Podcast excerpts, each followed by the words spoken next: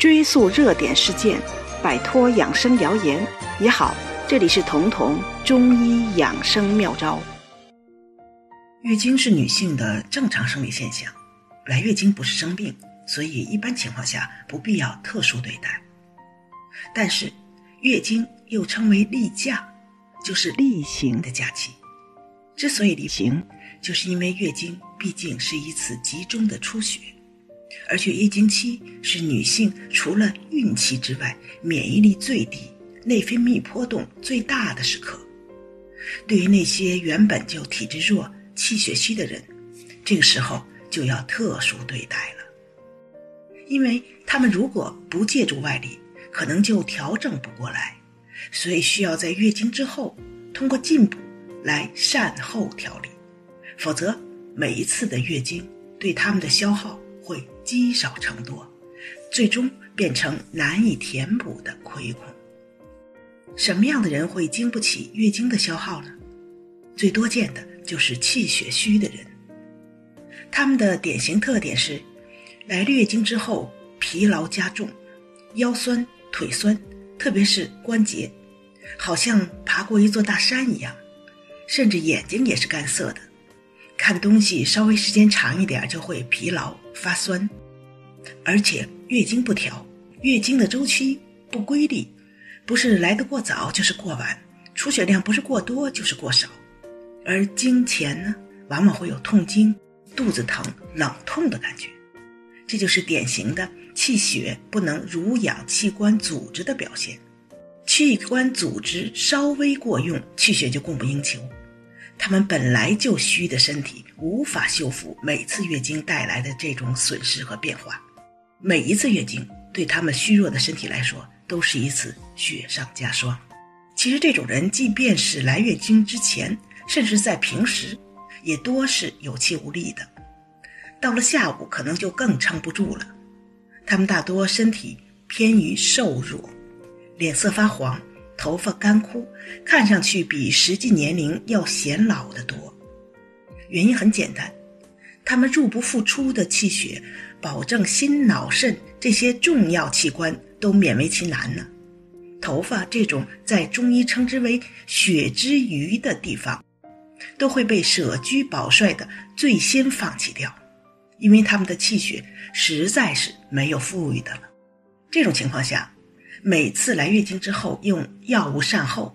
至少可以帮他们填平这一次的亏空，使他们有富裕的气血顾及到头发、皮肤这样的门面，而且能帮助随着月经周期而变化的内分泌尽快维稳，才能使他们不至于早早的就显露出黄脸婆的样子。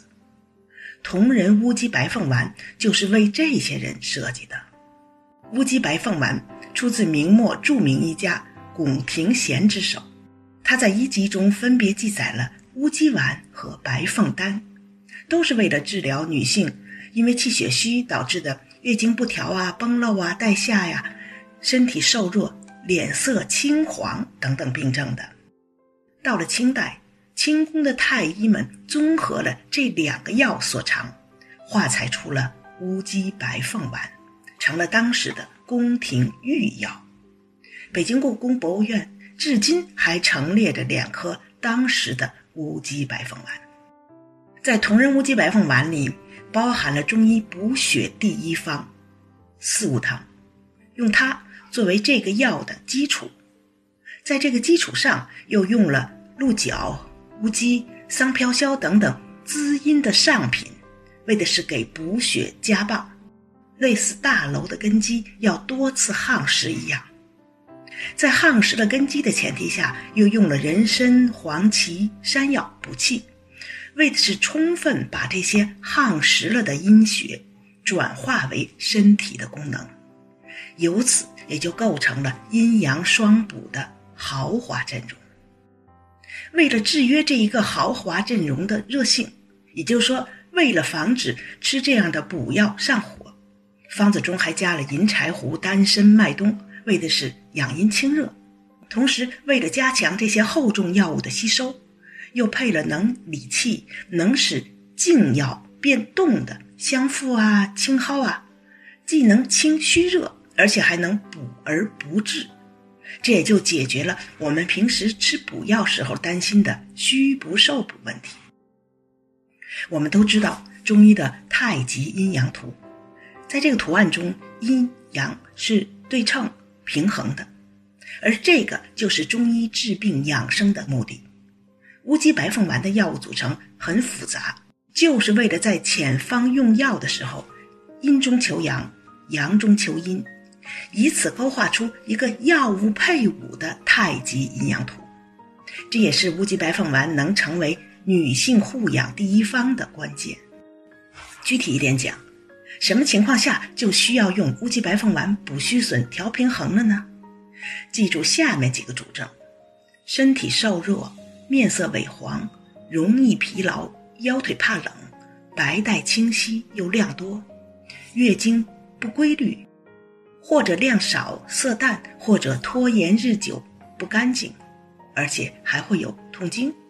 这样的人每次来月经之后，最好服用一周左右的乌鸡白凤丸，将这一次的亏空及时补上，这也就能避免气血虚极而。积重难返了。